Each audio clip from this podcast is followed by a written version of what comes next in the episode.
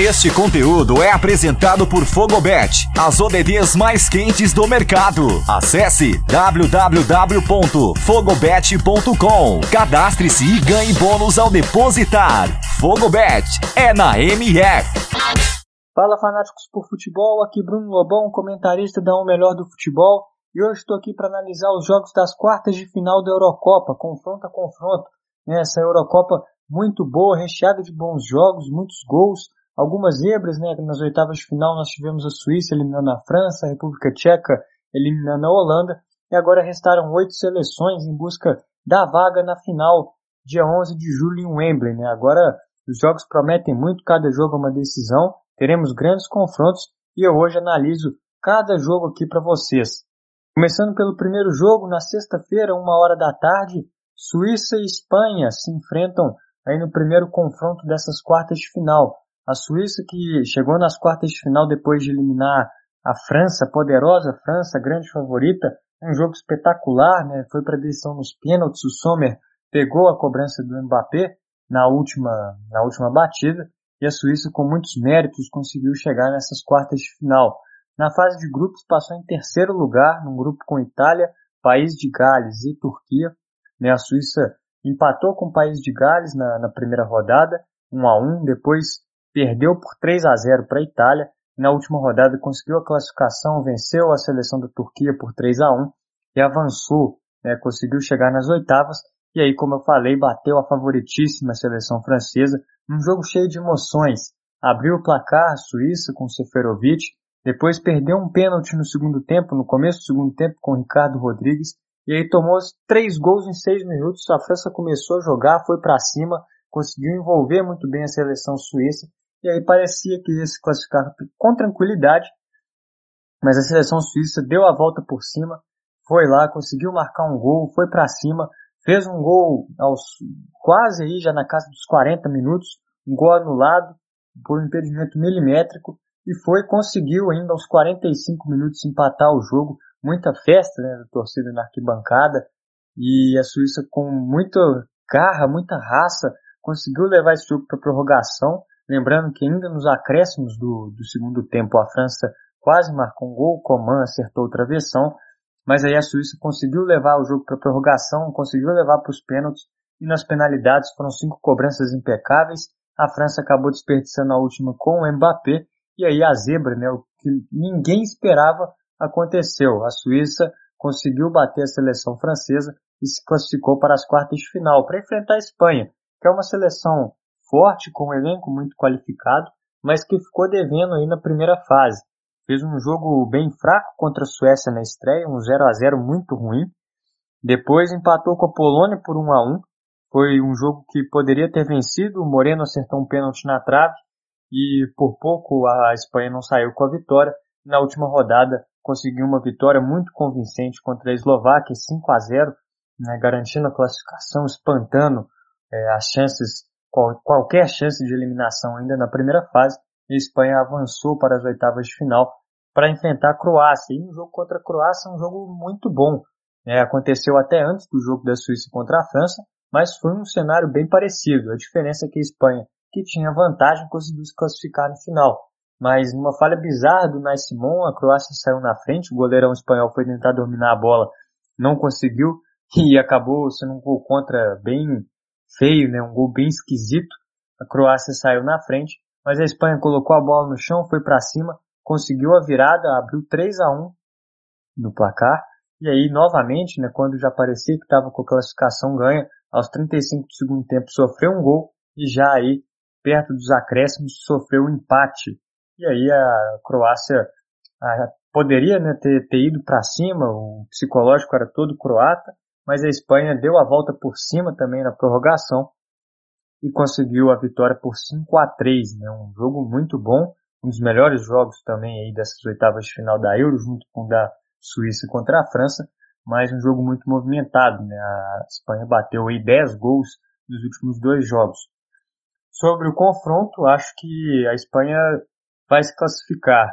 É, é um jogo muito aberto, um jogo que tem tudo para ser muito complicado para a seleção espanhola, que entra com status de favorita, mas a Suíça mostrou que pode, mostrou que pode derrubar qualquer um que vier pela frente, fez um jogo muito guerreiro, muito valente contra a França e pode se repetir contra a seleção espanhola. Mas acredito que a Espanha é mais time, o trabalho do Luiz Henrique, embora seja um pouco contestado pelas atuações, mas é um trabalho que alcança bons resultados. E eu acho que a seleção espanhola, pelo encaixe de jogo, é, não vai se expor tanto quanto a França se expôs, porque a defesa da, da França, é, digamos que não é das melhores. Os zagueiros da, da seleção atual não, não viveram seu melhor momento nessa temporada, né? O Lenglet, o Varane. É, então, acho que a, a, defesa da Espanha mais consolidada, né, mais sólida que a defesa da seleção francesa e acho que isso pode ser muito importante aí para a Espanha conseguir essa classificação. É, na Fogobet, casa de aposta oficial do melhor do futebol, a odd para a Espanha se classificar é de 1,33, 1,33. Então eu acho que a seleção espanhola consegue, vai ser um jogo muito duro, um jogo muito apertado. Não acho que vai ter facilidade em nenhum momento, mas na minha opinião a Espanha se classifica diante da Suíça. Seguindo adiante, ainda na sexta-feira, às 16 horas, a Bélgica encara a Itália no grande jogo dessas quartas de final, o jogo mais esperado por todo mundo. Né, um jogo entre as duas seleções que apresentam o melhor futebol, na minha opinião, nessa Euro.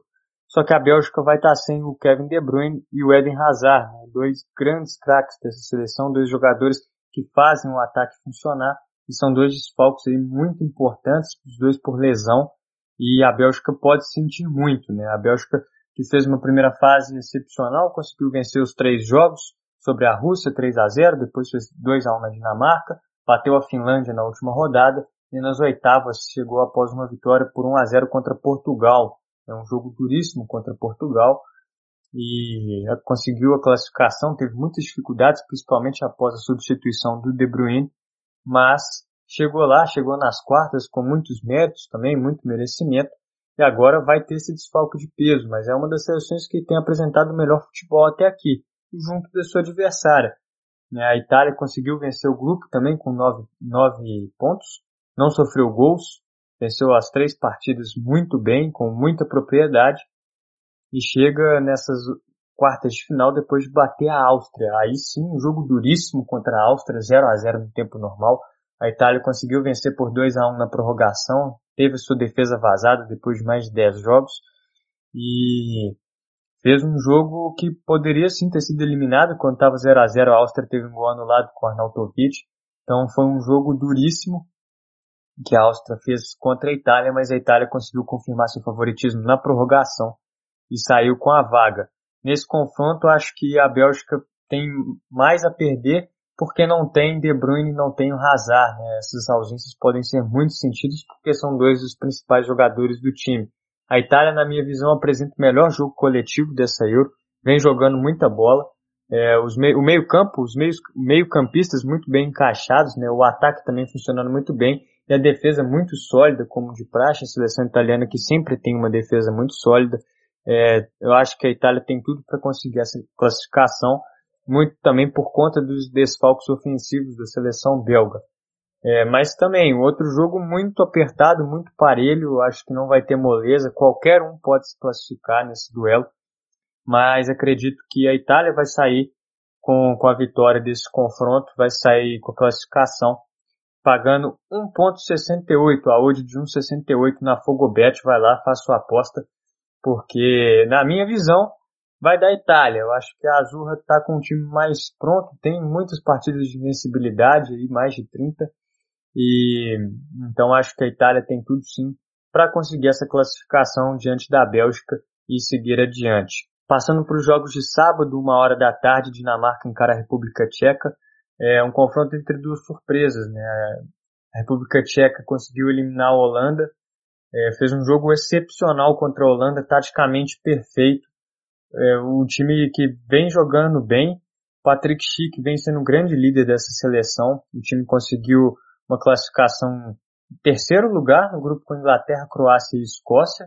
Fez quatro pontos, perdeu na última rodada para a Inglaterra, acabou perdendo a vaga na segunda posição, mas é um time muito organizado. É uma seleção que já teve grandes craques no passado, já foi campeã da Euro como Tchecoslováquia na década de 70 e agora tenta aí surpreender novamente, já consegue fazer uma excelente campanha, chegando nas quartas de final para encarar a Dinamarca. É, o jogo contra a Holanda foi um jogo que assim a, a República Tcheca foi muito bem realmente, principalmente como se portou taticamente na partida. Mas de fato teve uma ajuda para que isso acontecesse. Não, não digo que a expulsão do Delite foi injusta, muito pelo contrário, mas é, com certeza o fato da Holanda ter 10 jogadores em campo ajudou bastante o trabalho da República Tcheca, que também, muito merecidamente, conseguiu essa vaga para as quartas de final. Fez uma, uma vitória convincente por 2 a 0. Né, o primeiro gol do Rose, o segundo gol do Chique, consolidando aí essa vitória importantíssima que fez com que a República Tcheca seguisse adiante. É um trabalho bom, muito bom, que faz a seleção tcheca até aqui. Encarando a Dinamarca, né? A Dinamarca uma, teve uma fase de grupos conturbada, quase foi eliminada, perdeu para a Finlândia na estreia, o jogo que o Eriksen teve um mal súbito, né? Morreu e voltou, como disseram os médicos. Foi um susto muito grande para todo mundo. A seleção, claramente, a seleção dinamarquesa estava abalada, o estádio, né? a energia estava to todos abalados ali em Copenhague. Depois fez um jogo muito bom contra a Bélgica, mesmo sem seu principal jogador. Fez um jogo muito bom, mas acabou perdendo por 2 a 1 sobressaiu o talento da seleção belga, muito forte. E na última rodada fez uma vitória muito boa, muito convincente contra a seleção russa e aí conseguiu avançar para as oitavas de final, onde também goleou a seleção do país de Gales. Foi um 4 a 0 sem nenhuma, para não deixar nenhuma dúvida, de que a seleção dinamarquesa era melhor naquele confronto, né, conseguiu um jogo excelente, passou sem nenhuma dificuldade e chega aí nessas quartas de final para fazer história. A Dinamarca já foi campeã da Euro em 92, entrou como convidada e agora tenta o bicampeonato. Quem sabe, né, uma Euro que já tivemos algumas zebras, os jogos estão movimentados, por que não a Dinamarca surpreendendo, chegando adiante, conseguindo, quem sabe, uma vaga na final. É, vai ser um confronto aí realmente muito bom. Acho que para esse confronto a Dinamarca se classifica, vem jogando um futebol melhor, mais ofensivo, mais agressivo contra os adversários, né? E acho que é uma seleção superior em nomes e coletivamente melhor do que a República Tcheca. Mas, como falei também nos outros confrontos, um jogo muito parelho, um jogo muito duro. Mas acredito que pelo encaixe do jogo a seleção dinamarquesa vai conseguir a vitória apertada, mas acho que a Dinamarca sai classificada com uma odd de 1,57, pagando 1,57 na Fogobet, então vai lá e faz sua aposta. E para finalizar, a Inglaterra joga no sábado às 16 horas contra a seleção ucraniana, Inglaterra conseguindo né, quebrar os críticos do trabalho do Southgate, avançando, evoluindo e um time que não sofre gols. A Inglaterra que teve uma primeira fase não, não foi das melhores, o time poderia ter jogado mais, Venceu a Croácia por 1 a 0 um jogo é, abaixo. O time não, não foi bem, mas conseguiu a vitória, um gol do Sterling. Depois um 0 a 0 contra a Escócia, a seleção saiu muito vaiada de Wembley. Na última rodada fez sua melhor partida contra a República Tcheca, mas também não foi brilhante. Venceu por 1 a 0 placar magro. Poderia até ter feito mais, mas também poderia ter sido uma vitória mais tranquila do que foi. É, não, não foi brilhante, mas conseguiu uma vitória bem importante para assumir a liderança do grupo e pegar a Alemanha nos oitavas, a seleção alemã que quase caiu na fase de grupos também, conseguiu a classificação na Bacia das Almas contra a Hungria, mas aí a Alemanha não conseguiu apresentar nada contra a Inglaterra, que para mim foi superior nos 90 minutos, o jogo não foi de grandes emoções, mas a Inglaterra fez um jogo inteligente, um jogo tático bem superior à seleção alemã, conseguiu a vitória por 2 a 0 o Sterling aparecendo muito bem para abrir o placar aos 30 minutos, depois o Kane dando números finais ao jogo lá na casa dos 40, né, uma vitória merecida da Inglaterra, que como eu falei até agora não sofreu gols. Uma seleção que fez quatro jogos nessa Euro, não tomou nenhum, fez né, duas vitórias por 1 a 0 uma por 2 a 0 e um empate sem gols. Também nos dois amistosos de preparação para Euro não tomou gol, foram duas vitórias por 1 a 0 é uma seleção que vem crescendo, não joga o seu melhor futebol, não joga o futebol que poderia jogar, não tem aquele estilo agressivo de intensidade que sugere o elenco da Inglaterra com tantas estrelas, mas é um futebol que está dando resultado.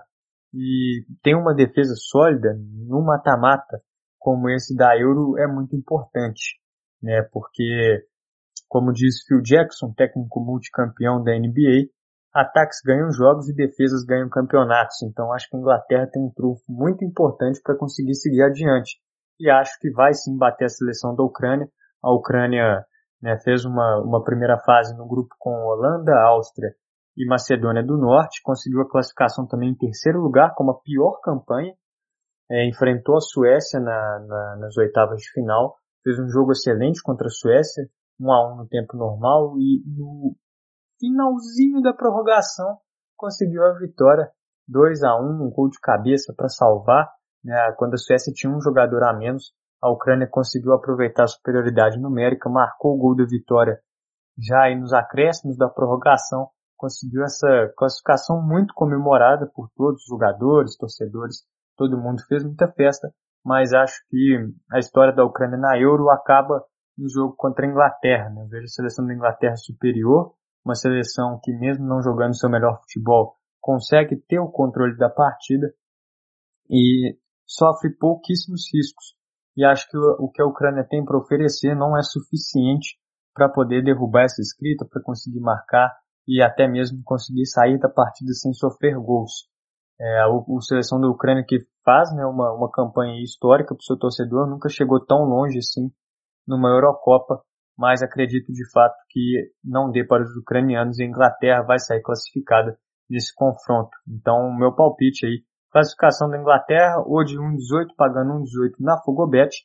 Então, vai lá, faça sua aposta.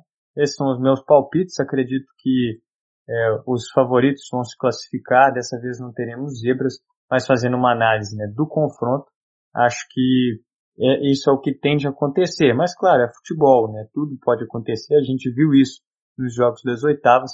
Mas o meu palpite, se eu tivesse que apostar nas classificadas, seriam essas. Um grande abraço a todos.